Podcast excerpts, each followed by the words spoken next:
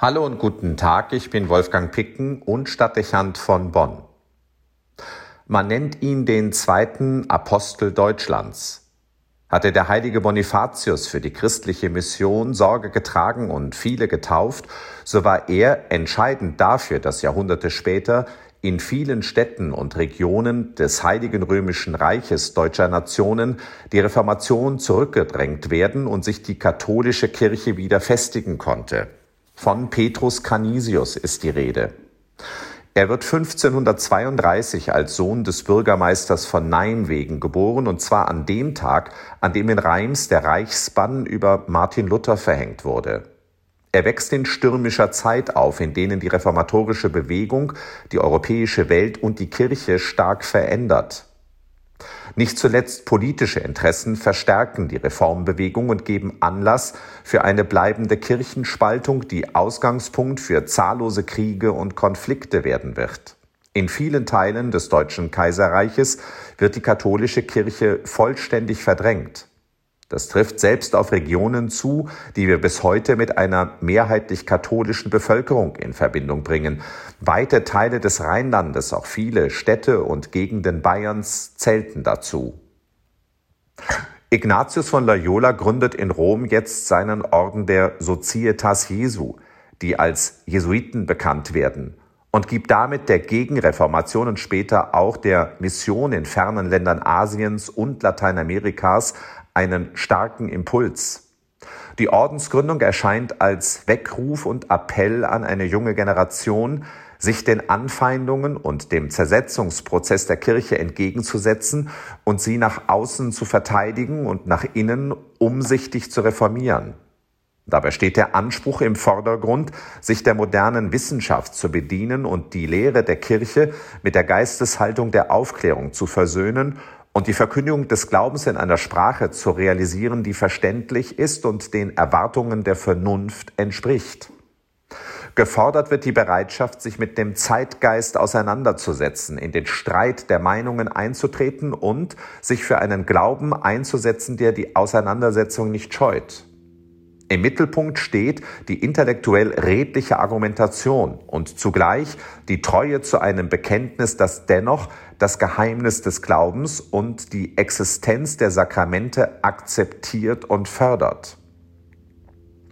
Die Jesuiten verstehen sich als geistliche Elite, die als Widerstreiter und Provokateure in Erscheinung treten und nicht bereit sind, sich dem Zeitgeist zu beugen.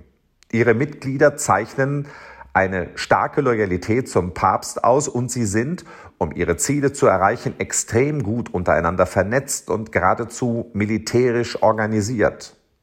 Schon bald werden die Fürsten Europas sie als die Legionen des Papstes bezeichnen, die einen voller Respekt vor ihrer Wirkung, die anderen voller Abneigung gegen ihre Ausstrahlung und Kraft.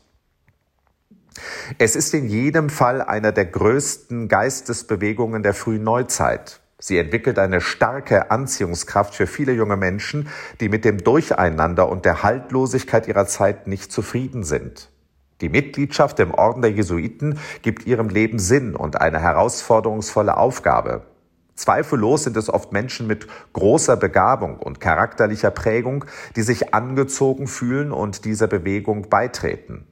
Entsprechend stark entwickelt sie sich in wenigen Jahren an allen etablierten Ordensgemeinschaften der Kirche vorbei zum größten und wohl einflussreichsten Orden. Wie in einer gewaltigen Welle erfassen sie ganz Europa und sorgen sie für eine neue Vitalität und auch ein verändertes Selbstverständnis des Katholizismus. Sie sind das Produkt der größten Kirchenkrise und zugleich das Instrument, das sie zurückdrängt und vielerorts für ein neues Aufblühen kirchlichen Lebens Sorge trägt.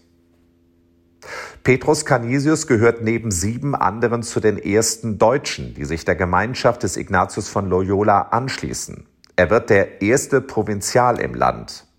Mit starken Predigten verschafft er sich Gehör und zieht er seine Zuhörer in Bann. Ob es im Kölner Dom ist oder in Wien, ob in Mainz oder Augsburg, überall füllt er die Kirchen, versetzt er seine Zuhörer in Staunen und Begeisterung. Er wirkt wie jemand, der Wasser auf dürren Boden gießt und einer durch Krisen und Umbrüche verunsicherten Zeit tiefe Horizonte erschließt und neue Ideale vermittelt. Kaum jemand ist seiner Argumentationskraft und seiner Begeisterung für die Botschaft Jesu gewachsen. Durch nichts scheint er zu verunsichern zu sein. Ihm gelingt es, die Sprache des Volkes zu sprechen und gleichermaßen den Dialog mit der Wissenschaft aufzunehmen und zu bestehen. Bald ist er Rektor und Theologieprofessor der Universität zu Ingolstadt und damit der späteren Ludwig-Maximilians-Universität in München. Auch an der Universität in Freiburg wird er tätig und findet in der dortigen Universitätskirche später seine letzte Ruhestätte.